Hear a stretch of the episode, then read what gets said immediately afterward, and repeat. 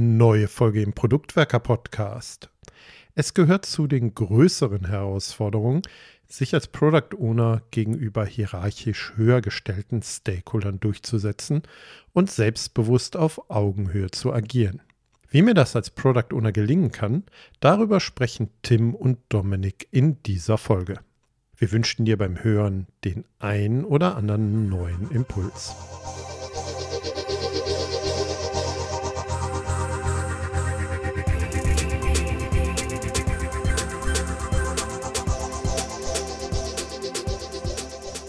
Als Product Owner haben wir eine ganze Menge Arbeit mit Stakeholdern. Natürlich nicht nur schlechte, auch gute, aber wir wollen uns heute mal vor allem auf die Herausforderungen im Umgang mit höher gestellten Stakeholdern fokussieren.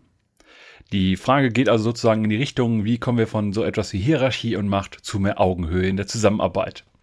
Und an meiner Seite habe ich heute Tim. Hallo Tim. Hallo Dominik. Jetzt habe ich gerade schon gesagt, es geht heute darum, dass wir mit so Herausforderungen wie Hierarchien und Macht, die uns manchmal im Wege liegen können, irgendwie umgehen. Lass uns also mal ganz vorne anfangen. Und wenn wir schon von höher gestellten Stakeholdern sprechen, was sind Stakeholder? Vor allem in unserer Diskussion heute.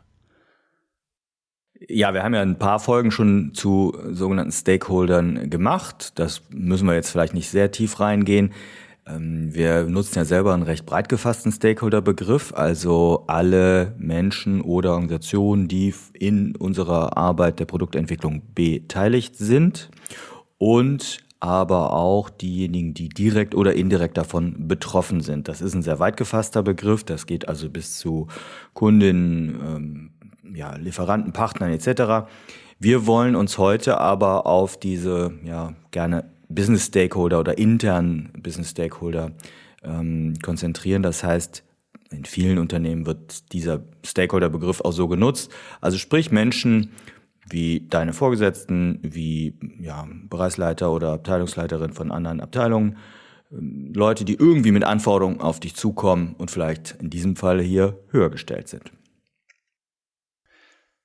Wenn wir jetzt schon von dem höher gestellt sprechen, dann muss ich tatsächlich mit an ein so ein klassisches Instrument eigentlich denken, an das äh, Power Interest Grid, weil da gibt es so zwei Dimensionen, über die wir mal sprechen. Ne? Das eine ist so, wie viel Einfluss hat jemand und wie viel Interesse hat jemand auf dein Produkt oder deine Projektentwicklung. Und ich glaube, gerade dieses Thema Einfluss ist jetzt wahrscheinlich das, was wir gerade auch so heute mal ein bisschen tiefer beleuchten wollen. Was ist denn so deine, deine Erfahrung mit dem Einsatz des Power Interest Grids an der Stelle? Also ich finde, das ist nach wie vor ein sehr, sehr hilfreiches Tool. Das ist ja eine Praktik, sich die Stakeholder so zu strukturieren oder entsprechend zu analysieren nach eben, wie du sagst, dem Einfluss und dem Interesse an der Produktentwicklung. Das ist ja ein Tool, das jetzt nicht aus dem agilen Kontext kommt, sondern auch ja schon klassisch ähm, angewandt wurde. Und ich muss sagen, das wenn man das vorstellt oder anwendet, äh, als Übung durchführt, in, in, Trainings oder so, wenn wir das machen, das kommt immer super an, weil das so ein Augenöffner ist, wenn man sich das überhaupt mal vergegenwärtigt. Und dann gibt es da letztlich ja vier Kategorien. Die sogenannten Player, das sind also die mit hohem äh, Einfluss und hohem äh, Interesse, die werden wir nie vergessen, ja, weil die stehen uns eh auf den Füßen. Aber spannend ist dann noch eben diese zweite Kategorie mit hohem Einfluss zwar, aber geringem Interesse die sogenannten Context-Setter. Das heißt, diejenigen, die uns gefährlich werden können, in Anführungsstrichen, und uns den Hahn abdrehen können, wenn sie denn plötzlich aufwachen, so sage ich das ganz ähnlich. Ähm, ja, und pff, hört einfach nochmal in die alte Folge dazu rein. Die hieß seine Stakeholder kennen und richtig analysieren. Eine recht frühe Folge. Ich habe eben nachgeguckt, die Folge 26 war das. Da haben wir das ausführlich erklärt. Soll vielleicht jetzt für jetzt erstmal reichen. Sehr schön. Ist auch äh, trotz des Alters, glaube ich, immer noch eine ganz gute Folge, die man auch immer noch anhören kann. Aber dann lass uns jetzt nochmal auch wirklich tiefer in das eigentliche Problem reingehen, weil wir haben jetzt über Stakeholder gesprochen.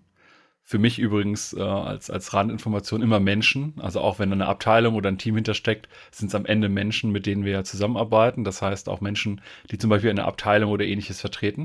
Und ich glaube, das ist gar nicht so unwichtig, das zu wissen, wenn wir jetzt auch darüber mal sprechen, welche Probleme entstehen eigentlich dadurch. Ne? Wir hatten ja gesagt am Anfang, wir haben irgendwie Thema Hierarchie, Macht und so weiter und wollen eigentlich auf mehr Augenhöhe kommen, gerade in unserer Verantwortung als Product Owner. Welche Probleme siehst du, wenn es darum geht, dass Stakeholder, also Menschen irgendwie in der Regie über uns stehen oder mehr Macht haben oder ähnliches? ja, letztlich wird mir als Product Owner die Entscheidungsmacht häufig genommen, indem da jemand ist, der von der Organisation vergeben höhere Macht hat und letztlich seine oder ihre Interessen durchdrückt. Also das kann sein, dass jemand ankommt und sagt, ich brauche unbedingt dieses Feature, muss kommen, so. Oder ich erinnere mich an eine Situation, wo ein Bereichsleiter sich, im, das war dann im Rahmen eines Reviews, hingesetzt hat und gesagt hat, und für den nächsten Sprint ist ja schon mal völlig klar, was das Sprintziel ist, nämlich XYZ. So, und dann saß in dem Fall die Product Ownerin dabei und ja, konnte nur große Augen machen.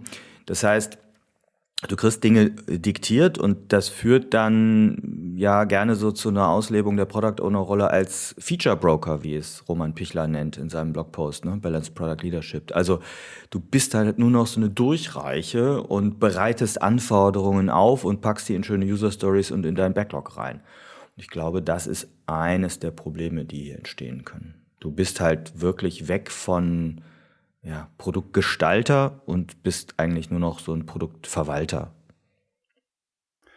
Ja, ich glaube, gerade das, was du jetzt auch als, als Beispiel genommen hast, ne, da kann es halt schnell passieren, dass du selbst, also ich kenne das von mir selbst, wenn ich jetzt halt irgendwie Gestaltungsansprüche habe und das dann auch mache und auf einmal werde ich irgendwie so überstimmt. Ne? Also vielleicht sogar noch im schlimmsten Fall vor Öffentlichkeit. Ne? Und dann muss ich auf einmal ja, aber aus, aus hierarchischen Gründen, aus politischen Gründen, wie auch immer, muss ich das jetzt gerade schlucken, obwohl das eine scheiß Entscheidung von meinem Vorgesetzten, meiner Vorgesetzten war oder ähnliches, ne? Weil da einfach die Hierarchie da ist und die an der Stelle vielleicht auch gerade wichtig ist, weil andere Leute in einem gleichen Termin sitzen und äh, man da jetzt irgendwie trotzdem eine geschlossene Front zeigen muss. Keine Ahnung, wenn man zum Beispiel als Mitglied, äh, also als Teil eines Dienstleisters in einem Kundentermin ist oder ähnliches und auf einmal die höher gestellte Person, ne, also der Geschäftsführer, die Geschäftsführerin, wie auch immer, da jetzt irgendwie Sachen overruled, wie man auch gerne so auch ein bisschen auf Englisch sagt. Ja, und ja, accept reality, ne, muss man da auch eben sagen. Es gibt Hierarchie, es gibt Macht ähm, und Machtkonstellationen in, in Organisationen. Und gerade am Anfang, wenn wir, ja, wenn agile Arbeitsweisen eingeführt werden, wenn zum Beispiel ein Scrum-Team entsteht und eine Product Owner-Rolle etabliert wird, heißt es ja noch lange nicht, dass entsprechend die Organigramme so verändert werden, dass irgendwie klar ist, welche Gestaltungsmacht ähm, der Rolle des Product Owners zufallen sollte. Das heißt, da sind Menschen, die entsprechende Schulterklappen haben oder von der Organisation vergebende Macht. Und das ist einfach erstmal da. Also sprich, das müssen wir erstmal akzeptieren und trotzdem damit als PO umgehen lernen. Und das ist, glaube ich, so die, der Kern dieser Folge auch. Ne? Wie schaffe ich es im Umgang mit diesen mächtigen, hierarchisch vielleicht höher gestellten Stakeholdern, trotzdem meine Product Owner Rolle so ja, auszuleben, dass ich die Produktentwicklung gestalten kann oder zumindest auf Augenhöhe ähm, diskutieren kann und nicht nur als Erfüllungsgehilfe dastehe. Ja, ich glaube, äh, man kann auch gut Empowerment sagen, ne? Also, dass ich empowered bin in meiner, in meiner Verantwortung, die ich ja auch tragen soll, in meiner Rolle, die ich spielen soll, in dem, was ich halt auch für die Organisation letztendlich beisteuern soll. Und ich glaube, jetzt haben wir verschiedene, also Hierarchie und Macht sind verschiedene Aspekte, äh, die klar mit reinspielen, aber wir werden noch andere Punkte haben rund um das Thema Konflikte oder auch Druck, der ja so entstehen kann. Ne? Also ein Beispiel, was jetzt schon reingekommen ist, ist so ein bisschen die Struktur. Also jemand steht halt über mir oder ähnliches. Was sind noch so weitere Konflikte oder Aspekte für die Ursachen von den Problemen, die du so siehst? Naja, letztlich kann es irgendwas mit einer Beziehungsebene zwischen Personen zu tun haben. Also ganz persönliche, vielleicht sogar historische Konflikte, die es mal gab. Oder ich weiß nicht, ich war früher Mitarbeitender im Team von XY und XY war immer meine Chefin oder mein Chef und ja, jetzt hat sich was entwickelt. Ein paar Jahre später bin ich Product Owner und äh, muss diesem X oder dieser Y sagen, nein, gib es nicht, ne? Oder werden wir nicht machen. Äh, nein, passt nicht zur Produktvision etc. Also sprich, deren Erwartung, dass ich das umsetze, enttäuschen. Also letztlich hat das ja viel dann auch eben mit ja, Erwartungsmanagement, Kommunikation und sowas zu tun. Ne? Dass da eben enttäuschte Erwartungen bei den Stakeholdern, die mehr Macht glauben zu haben, da sind, wenn der Product Owner sagt, nee, geht nicht. Ne? Hängt wahrscheinlich auch so ein bisschen damit zusammen, wie weit die einzelnen Stakeholder so von unserem Daily Doing, von unserem Alltag und so weiter auch entfernt sind, oder? Ja, ja, ja, vor allem es ist glaube ich, jetzt nicht nur das Thema Hierarchie, also das ist so eine organisatorische hm, Distanz vielleicht, ne? Der oder die ist halt weiter weg von mir, weil sie über mir ist oder so. Was ich da immer ganz hilfreich finde, ist das äh, sogenannte Virtual Distance Model, schon auch bestimmt zehn Jahre alt oder älter. Ähm, ich glaube von 2008 sogar, ja. Ähm, und zwar, das, das, ist ganz interessant, das habe ich schon mal genutzt vor der ganzen Remote- und Pandemiezeit, um Teams zu erklären, die, die mit Remote- oder Hybrid-Situationen zu tun hatten, dass es eben nicht nur um physische Distanz geht, also war jetzt ja auch in, äh, in der Pandemiezeit das Thema, sondern es gibt auch sowas wie kulturelle Distanz, soziale Distanz, ne? eben dieses Thema Beziehungsdistanz durch Beziehungsebene oder Abhängigkeiten. Du hast eben das Thema mit dem Dienstleister reingebracht da besteht eine Abhängigkeit, die eine bestimmte Distanz schafft. Ja, und also Sachen äh, überlagern hier, glaube ich, solche Konflikte zwischen Stakeholdern und Product Ownern. Also es kann ja ein Stakeholder sein, der gar nicht in meiner Hierarchielinie über mir steht, aber eben keine Ahnung, äh, meinetwegen aus dem Sales kommt und damit eine gewisse Machtstruktur in der Unternehmung bei Sales liegt und deshalb einen gewissen Druck aufbauen kann. Also ich verlinke das mal äh, oder lass uns das mal verlinken in der Folge, dieses Virtual Distance Model. Ich finde das ein interessantes Denkmodell, da diese verschiedenen, sind so drei Dimensionen, drei Hauptdimensionen, die dann nochmal unterteilt sind in drei, vier Unterdimensionen von verschiedenen Distanz-Dingen. Kann man sich mal mit beschäftigen, gerade schöne Sache für, für, für Scrum Master, auch das mal mit dem Team zu diskutieren, auch für das Thema Stakeholder-Analyse, ja. Jetzt haben wir ja darüber gesprochen, Hierarchie macht, es können Probleme dadurch entstehen, haben kurz darüber gesprochen, welche Probleme entstehen können, auch so Ursachen und so weiter dafür. Aber lass uns vielleicht mal so ein bisschen jetzt aus dem Problemraum rausgehen und mal in so einen Lösungsraum reingehen. Und ich glaube, die wahrscheinlich eher klassische Lösung wäre jetzt erstmal in sehr allgemeiner Art, wir brauchen mehr Durchsetzungsstärke. Aber meine Frage da direkt am Anfang, ne, Durchsetzungsstärke, starkes Wort, oft gesehen, immer wieder gehört, aber wie drückt sich das eigentlich aus? Ja, also für mich ist Durchsetzungsstärke eines Product Owners oder einer Product Ownerin eben etwas mh, mm, intelligent im Sinne des Produktes zu handeln. Was meine ich damit? Geht, glaube ich, nicht darum, dass man sich selber groß macht, selber durchsetzungsstark ist und da den Big Zampano spielt, sondern die Wichtigkeit seines Produkts in den Vordergrund stellt und Entscheidungen für den Produkterfolg eben auch durchsetzt. Also nicht seine eigene persönliche Meinung, sondern eben ne, immer so, hier, das brauchen wir aber fürs Produkt, dafür kämpft wie so ein Löwe. Und letztlich kann man da ja schon auf den Scrum Guide verweisen, ne? dieser schöne Satz, äh, der oft genug missachtet wird, damit der oder die PO erfolgreich sein kann, muss die gesamte Organisation seine oder ihre Entscheidungen respektieren. Huh. Also heißt das, Durchsetzungsstärke drückt sich für mich aus, wenn deine Entscheidungen als PO akzeptiert oder respektiert werden. Ja, und ich glaube, das ist, das ist echt elementar, ne? Also nach, äh, nachdem auch ich das so verstehe. Weil wenn wir eine Aufgabe haben, wie zum Beispiel, die, wir wollen den Wert der getanen Arbeit maximieren, dann müssen wir an irgendeiner Stelle das auch entscheiden können, was ist der nächste wertvolle. Und das müssen wir so machen, dass eben auch andere sagen, okay, ja, diese Entscheidung, das unterstützen wir. Ja, nimm das Beispiel von eben, ne? wenn dir jemand reingrätscht und ein Sprintziel schon rein diktiert. Oder wenn dir sogar jemand bis ins Product Backlog rein diktiert und sagt, das muss nach oben, das muss jetzt als nächstes kommen, muss kommen. Da bist du halt nur noch ausführende Kraft und Verwalter und nicht Gestalter. Dann äh, lass uns auch direkt nochmal drüber sprechen, wenn wir jetzt schon sagen, wir sind im Lösungsraum. Ne? Wir wissen, okay, wir brauchen mehr Durchsetzungsstärke und äh, die Organisation muss am besten auch die Entscheidungen, die wir treffen, respektieren. Wie komme ich denn dahin? Hast du da einen ersten Ansatz? Für mich ist momentan immer wichtiger herauszuheben, dass man eine Produktvision hat. Und äh, die muss klar sein, die muss verstanden sein. Daraus muss sich eine entsprechende Produktstrategie auch ableiten. Also ich äh, bringe jetzt zuletzt immer die Analogie, die Produktvision ist der Kompass den ich anlege. Ne? Und die Kompassnadel, die mir zeigt, bin ich in der richtigen Richtung unterwegs. Weil das kann ich dann nutzen in dieser Stakeholder-Kommunikation und sagen, ähm, nee, ähm, ne, die, dieser Vorschlag bringt uns nicht in die richtige Richtung, der gemeinsam verabschiedeten Produktvision. sondern folgender und ne, deshalb gehe ich diesen Weg und deshalb treffe ich diese Entscheidung. Also das ist für mich essentiell, damit man irgendwie klar hat, in welche Richtung wir den Karren ziehen. Ich würde da gerne noch was anderes reinschmeißen, nämlich ich glaube, dass wir für Augenhöhe auch eine echt klare Kommunikation brauchen. Weil wenn du ja schon mhm. sagst, ne, so eine Vision und so ein Kompass und ich weiß, wo wollen wir hin, ich kann das den Menschen auch zeigen, aber ich muss es halt auch sehr klar kommunizieren können. Und ich glaube, dieses Thema Klarheit ist gar nicht so verbreitet, wie, es, wie wir es manchmal möchten. Weil für mich bedeutet es, dass man ganz klar sagen kann und auch sehr deutlich, das sind die Prioritäten, das sind die Ziele, die wir als Product Owner haben. Und wir können auch begründen und vermitteln, warum diese gerade wichtig sind. Ja, und vor allem auch begründen, was, warum wir was nicht tun. Also ich finde das in der Klarheit äh, würde ich auch nochmal unterstreichen. Also viel zu oft hören wir doch in so Sitzungen so, ja, ja, okay, dann haben wir uns ja verstanden, okay. Äh, man diskutiert vielleicht sogar eher konträr und dann so, ja, aber eigentlich meinen wir ja doch das Gleiche, okay, dann, ne, passt schon. Ich glaube, da äh, beginnen Konflikte, wenn man das nicht auf den Punkt deutlich macht, vielleicht auch scharf formuliert.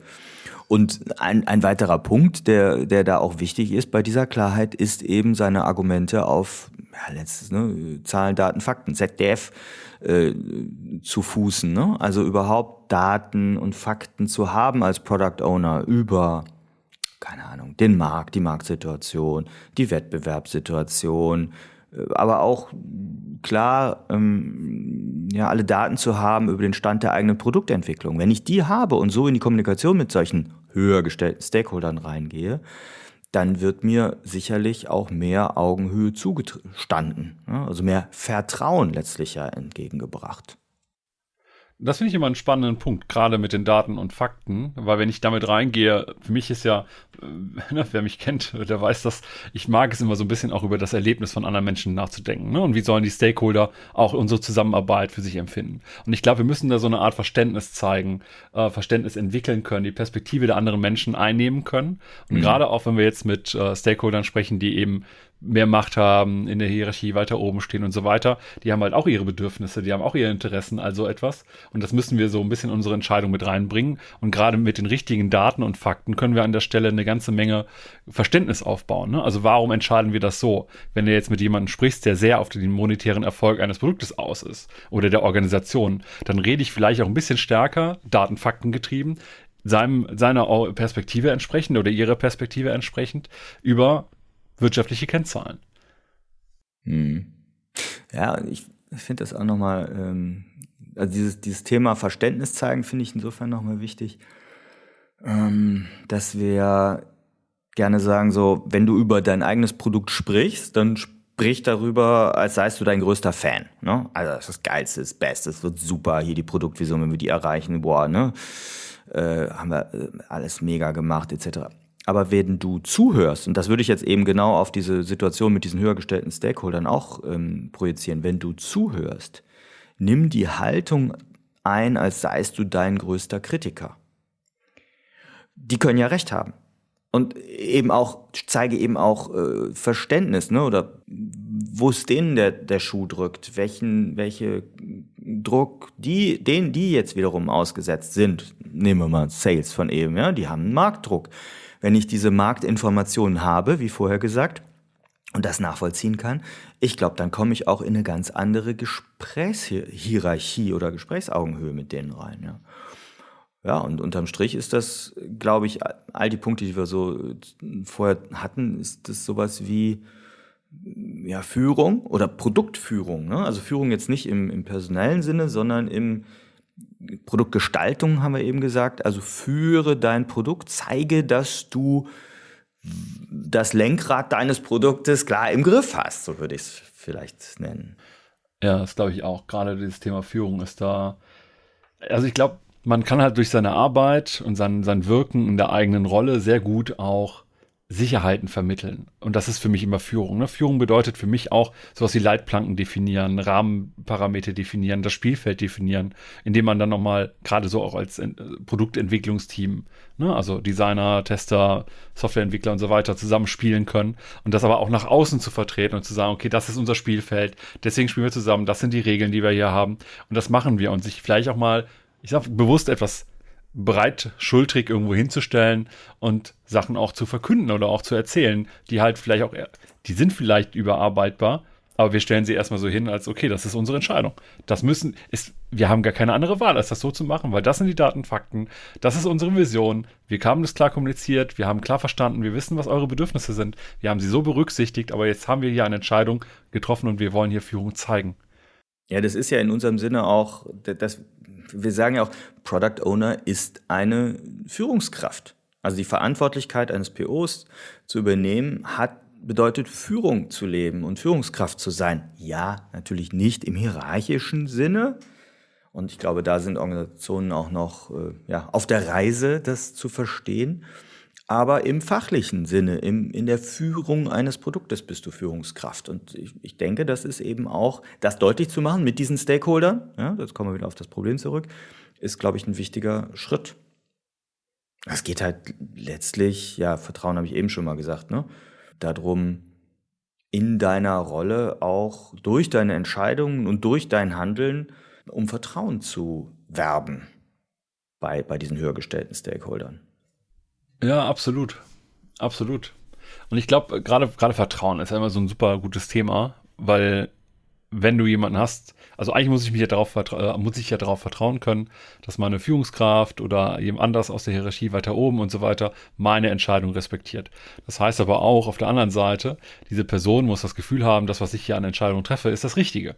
Also muss mir auch vertrauen können. Das heißt, wir haben so ein beidseitiges Vertrauensverhältnis und ich glaube, es ist sinnvoll auch zu überlegen, wie kann ich denn jetzt mit dieser Person in unserer sozialen Beziehung Vertrauen aufbauen oder zerstören auch, um genau die Sachen dann eben mal nicht zu machen. Ja, das, was ich dann immer vorschlage und auch immer gerne selber mache, ist zu überlegen, okay, wenn ich jetzt in der Position dieser anderen Person wäre, was würde bei mir gerade Vertrauen aufbauen oder eben auch stören und dann daraus zu lernen, wie soll ich mich am besten verhalten oder eben auch in der Kommunikation auftreten. Ja, ich glaube, dass, dass gerade wenn du neu bist in der Product Owner Rolle, hat dein Umfeld, haben diese Stakeholder dich noch nicht mh, hm, sozusagen produktiv erlebt. Also noch, du, du hast vielleicht noch gar nicht bewiesen, dass, bleiben wir mal bei Scrum, dass mit diesem Scrum-Team jetzt wirklich für das Produkt was Sinnvolles geschieht oder was nach vorne geht. Und das wird dauern, einige Wochen, meistens so, finde ich, so acht bis zehn Wochen, wenn es also gut läuft, acht bis zehn Wochen, ne? Dass, dass äh, wirklich ein Feedback kommt von den Stakeholdern, gerade wenn sie dann im Sprint-Review mal teilgenommen haben und sie, sie kriegen mehr Transparenz äh, über den Fortschritt, ihre Stimmen werden dann auch gehört und, und es wird vernünftig diskutiert im Sprint Review. Das sind alles Schritte, um dieses Vertrauen sich zu erarbeiten. Das muss man ganz klar sagen. Das, das gibt's nicht ab Tag Null. Und das gibt's nicht einfach nur per, wird jetzt festgelegt, du bist jetzt Product Owner und dir muss jetzt vertraut werden. Das musst du dir erarbeiten mit deinem Team zusammen. Ne?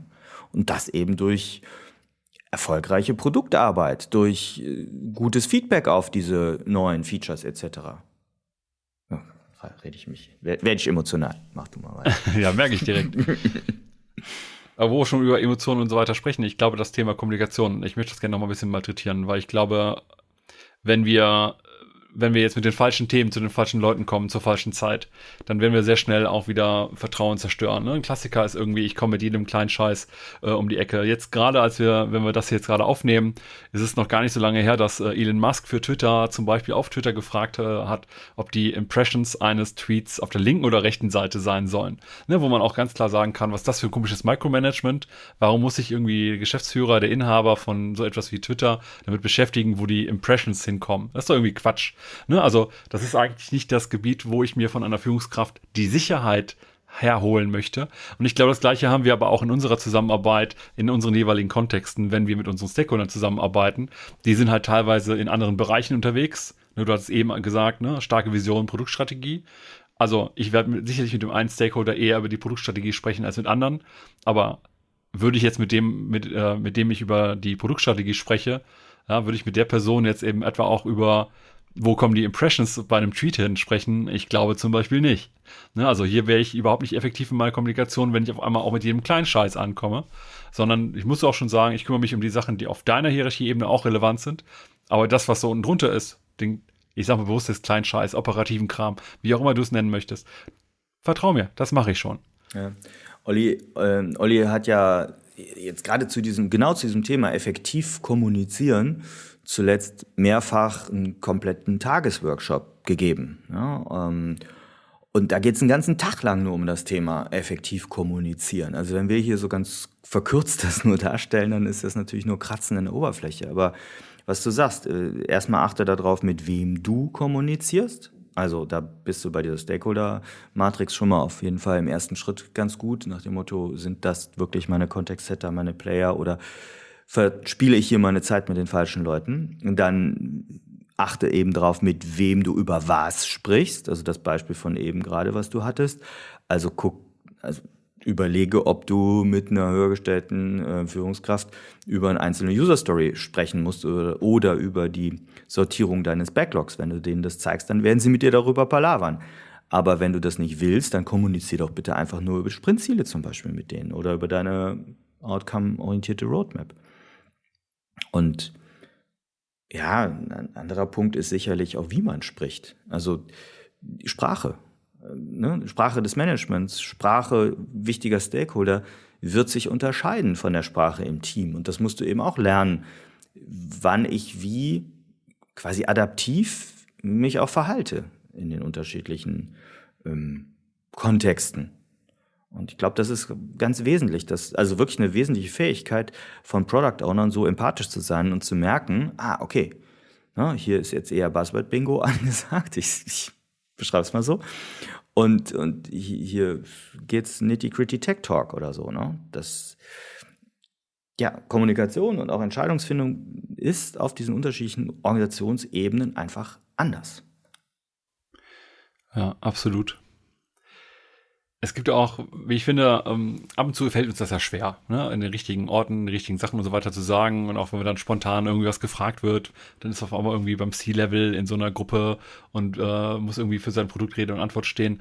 Was ich glaube, was meistens hilft, ist, wenn man so eine Art Struktur im Kopf hat, äh, wenn es zum Reden geht. Ne? Also, da ich zum Beispiel erst sage, okay, was ist was ist äh, aktuell der Stand, was sind unsere Herausforderungen, was machen wir, um die Herausforderungen zu lösen und was sind unsere nächsten Schritte.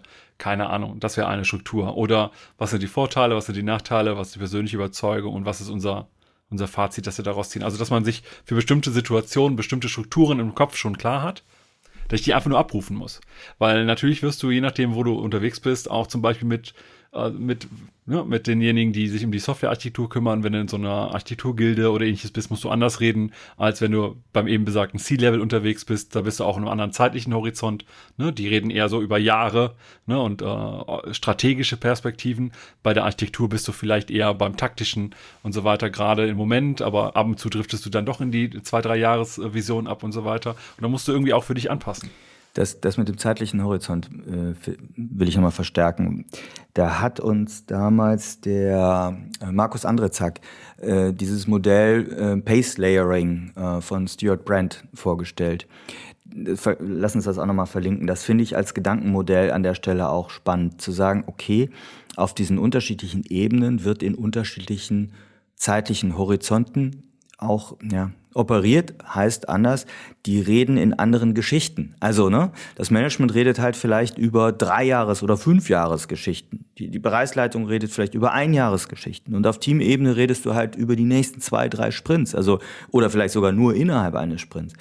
Das heißt, dieses zeitliche Level, ähm, des zeitlichen Horizonts zumindest, finde ich auch nochmal super spannend. Und das ist so ein bisschen angelehnt an das Pace Layering Modell. Das, kann helfen, hier auch auf Augenhöhe zu kommen. Ja, ja das ist mal ein guter Punkt. Das auf jeden Fall. Jetzt sind wir schon eine ganze Weile dabei und ich würde jetzt mal so langsam Richtung äh, Tipps schielen. Bevor wir aber in die Tipps reingehen, gibt es noch die eine oder andere Lösung, wo du sagst, die sollten wir hier auf jeden Fall heute nicht vergessen? Äh, ja, und zwar nein. also, ich will sagen, ähm, nein sagen. Also, gibt immer diesen Spruch, äh, Ja zu sagen ist einfach, doch Nein zu sagen erfordert wirklich Mut. Und Nein sagen ist, glaube ich, etwas, was uns auch auf Augenhöhe bringen kann. Also je nachdem, wie ich das tue, ne, ob ich das mit Kundenwert zum Beispiel argumentiere, Produktwert, mit Budgetsituation, mit, mit Marktverständnis, äh, Qualität, wie auch immer. Also es gibt ja unterschiedliche Kategorien des Nein-Sagens. Und ich glaube, ein Vorteil vom, oder auch nein, nicht jetzt, kann man auch sagen, ne? aber wichtig ist, glaube ich, festzuhalten, dass wenn ich als PO Nein sage, auch mal Nein sage, bitte nicht immer, äh, dann erkennt meine Umgebung einfach auch, dass ich Verantwortung übernehme und ähm, ja nicht alles nur mit mir machen lasse. Ne? Also nicht so die Flipperkugel bin, die da durch den Produktzirkus geschubst wird. Und ein Nein führt halt häufig auch dazu, dass dann mal eine wirkliche Diskussion aufkommt. Ne? Warum meinst du denn Nein? Ja, weil das und das. Und schon bist du wirklich in einer Diskussion drin mit solchen Stakeholdern und nicht rein in so einer Dienstleisterhaltung, dass der oder sie nur eine Bestellung eines Features bei dir abkippt. Ja, ich glaube, das, das, das prägt die Rolle einfach auch, ja. Sehr schön, dann lass uns jetzt aber wirklich mal in die Tipps reinspringen. Weil ich würde, ne, wir kennen das von uns, am Ende soll es immer noch ein paar ganz praktikable Tipps geben, wie man jetzt mit diesen Lösungsansätzen und die Lösungsideen, die wir hier reingeworfen haben, auch umgehen kann, aber trotzdem vielleicht ein oder andere Sachen vermeiden sollte. Womit möchtest du gerne anfangen? Ja, ich habe ja eben schon gesagt, zeig nicht, also überlege, wem du was zeigst. Ne? Also möchte ich mit dem Bereichsleiter über einzelne User Stories zeigen, dann zeige ich ihm User Stories. Möchte ich das nicht, dieses Micromanagement, dann zeig den Leuten gar nicht erst diese Details, weil das ist was ganz Menschliches. Wenn du ihnen das hinhältst oder zeigst und fragst, was hältst du davon, dann wird es dazu eine Meinung geben. Ganz klar dann schmeiße ich genau, hoffentlich auch dazu passend rein, nochmal das Thema Bedürfnisse der Stakeholder erforschen, weil ich glaube, es hilft uns immens, wenn wir verstehen, also erstmal es wirklich auch selbst verstehen wollen, dann das versuchen zu erforschen und, und hoffentlich auch wirklich verstehen, warum unsere Stakeholder eigentlich so handeln, wie sie handeln. Ne, also es kann ja sein, dass wenn ich jetzt einen Stakeholder bei einem Kunden, um mein Beispiel vom Anfang mit dem Dienstleister und so weiter aufzugreifen, vielleicht geht es gerade darum, dass man irgendwie Stärke zeigt. Ne, und deswegen muss sofort auch die Führungskraft sofort was sagen können. Ne, obwohl das und mich gerade als, als Product Owner in eine doofe Situation bringt, weil ich überstimmt werde. Aber es wird Bedürfnisse geben und dann kann man, wenn man sie auch hat und sie verstanden hat, auch versuchen, die eigene Arbeitsweise so auszurichten, dass diese Bedürfnisse der Stakeholder besser bedient werden können. Dann würde ich noch reinwerfen, mh, hm, sowas wie ja Klarheit über Entscheidungsverantwortung herzustellen. Also mal vor, also bevor es zu dem, zu der konkreten Entscheidung kommt, überhaupt erstmal grundsätzlich zu klären, welche äh, Entscheidungsbefugnisse habe ich denn als Product Owner oder als Scrum Team? Und ähm, da kann man zum einen das äh, von uns entwickelte POEM, also Product Ownership Evolution Modell, nutzen.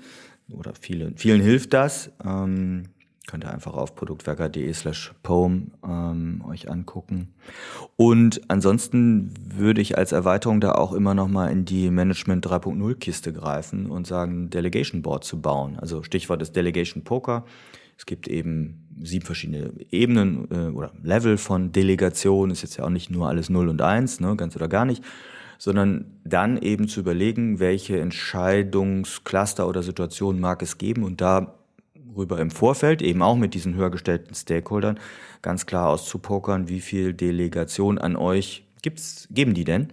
Und damit äh, vielleicht auch nur erstmal temporär das als Experiment zu machen, damit Klarheit zu schaffen, bevor es zum, zur eigentlichen konkreten Situation kommt. Ja. Hast du noch einen? Dann, dann nehme ich noch einen. Und zwar, ich glaube, als Tipp wichtig auch ist, dass ihr zwischen diesen verschiedenen höher gestellten Stakeholdern nicht in so eine Pendeldiplomatie verfallt.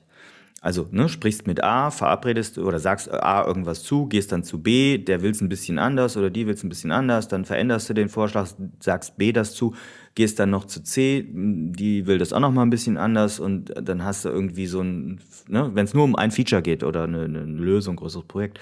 So, und wenn du dann wieder zurück zu A kommst, und sagst, ja, übrigens habe ich inzwischen mit B und C und vielleicht auch noch mehr Leuten gesprochen und die Lösung sieht jetzt wie folgt aus, wird dir A einen Vogel zeigen, sagen, ja, das spinnst du. Wir hatten doch XYZ vereinbart. Ne? Wie geht das nur? Äh, wie, wieso kommst du damit jetzt an? Also, das heißt, diese Pendeldiplomatie, da wirst, das wirst du nicht gewinnen, das Spiel als PO. Und ein Ansatz dafür ist dann eben ähm, das Thema Stakeholder Communities aufzubauen. Da haben wir doch auch schon mal eine Folge zu gemacht, ne? Bestimmt äh, verlinken wir. ähm, Stakeholder Communities aufzubauen und selber als Product Owner eher hier so ja, der Thomas Gottschalk der Runde von Stakeholdern zu sein und eben moderierend äh, die Gruppe dahin zu führen, dass es vielleicht konsensuale Entscheidungen gibt. Aber auch eben klar zu machen, hey, wenn ihr euch nicht entscheiden könnt, dann entscheide ich am Ende, das, weil ich bin hier der PO. Ja, und vor allem einer muss ja die Entscheidungen treffen, damit wir vorankommen und äh, weiterhin Wert erzeugen und vielleicht auch nicht in irgendeiner Art und Weise Verschwendung produzieren, ne? indem wir halt irgendwie irgendwas machen, statt das zu machen, für das wir uns gerade nicht entscheiden konnten, obwohl es das eigentlich Richtige war. Dann haben wir jetzt eigentlich, glaube ich, einen ganz guten Ritt, wie ich ja immer gerne so schön sage, von dem Problem, von dem Problemverständnis, den Lösungen, ne, mit der klaren Kommunikation, Vision, Strategie, Datenfakten, Verständnis, Führung etc. hin zu verschiedenen Ansätzen, die man nehmen kann und jetzt noch mit ein paar Tipps abgeschlossen. Ich hoffe, dass Nein, ich hoffe nicht. Ich weiß sogar, dass wahrscheinlich für den einen oder anderen der ein oder andere Tipp auch dabei war. Und ich wünsche euch viel Erfolg bei der Umsetzung davon. Und wenn ihr selbst noch irgendwelche Ideen habt, wie man die Augenhöhe zwischen höhergestellten oder Macht volleren Stakeholdern und euch irgendwie etablieren kann, dann seid da absolut offen und lasst uns das gerne auch irgendwie äh, miterfahren. Schreibt einen Blogpost, schreibt auf LinkedIn mit uns und so weiter. Gerne auch mit dem Hashtag Produktwerker einfach runterschreiben und dann mit uns teilen. Wir freuen uns auf jede Art der Kommunikation und gerne auch kritisch zu den Sachen, die wir hier vorgestellt haben. Tim, ich bedanke mich, dass du heute Zeit hattest, mich in dieses Thema ein bisschen einzuführen und mich dabei zu begleiten. Das hat mir viel Freude bereitet. Danke dir, mir hat es auch Spaß gemacht. Äh, ich habe gerade nochmal nachgeschlagen. Also die Stakeholder-Community-Folge ist die 104. Aber wie gesagt, steht auch in den, Blog, in den Blogposts und ähm, Shownotes drin. Ja, ich fand's gut. Dann habt ihr jetzt vielleicht noch einiges nachzuhören. In dem Sinne, euch bis zum nächsten Mal.